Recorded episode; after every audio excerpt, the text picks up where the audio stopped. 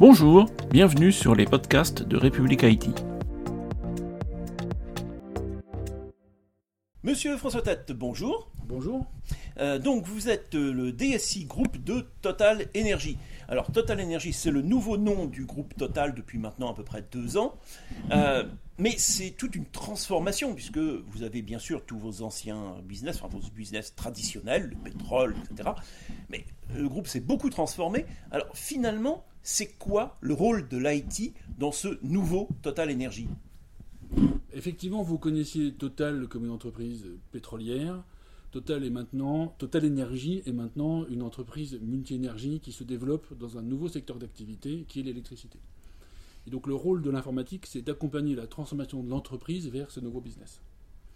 Et donc mon rôle est de proposer des systèmes d'information qui vont supporter ces nouveaux business de l'électricité, c'est-à-dire la production d'électricité, la distribution d'électricité, le trading d'électricité, et aussi la mobilité électrique. Le rôle de l'IT est bien sûr évidemment de continuer à entretenir et faire vivre les systèmes d'information du pilier historique qui reste important pour Total Energy, qui est l'oil and gas. Et donc d'adapter ces systèmes d'information à l'évolution de ce pilier historique. Donc ce, ces, grands chantiers derrière euh, impliquent quoi plus concrètement? C'est aussi, par exemple, on en a parlé au moment de votre interview, euh, le passage dans le cloud.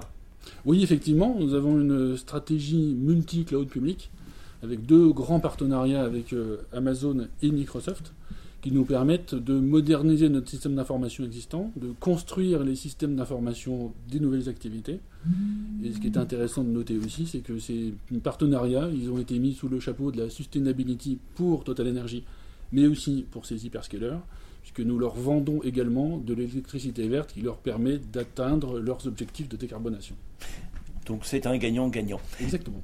Merci beaucoup, monsieur Tête. Je vous en prie, merci. À très bientôt sur république-it.fr. Bonne journée.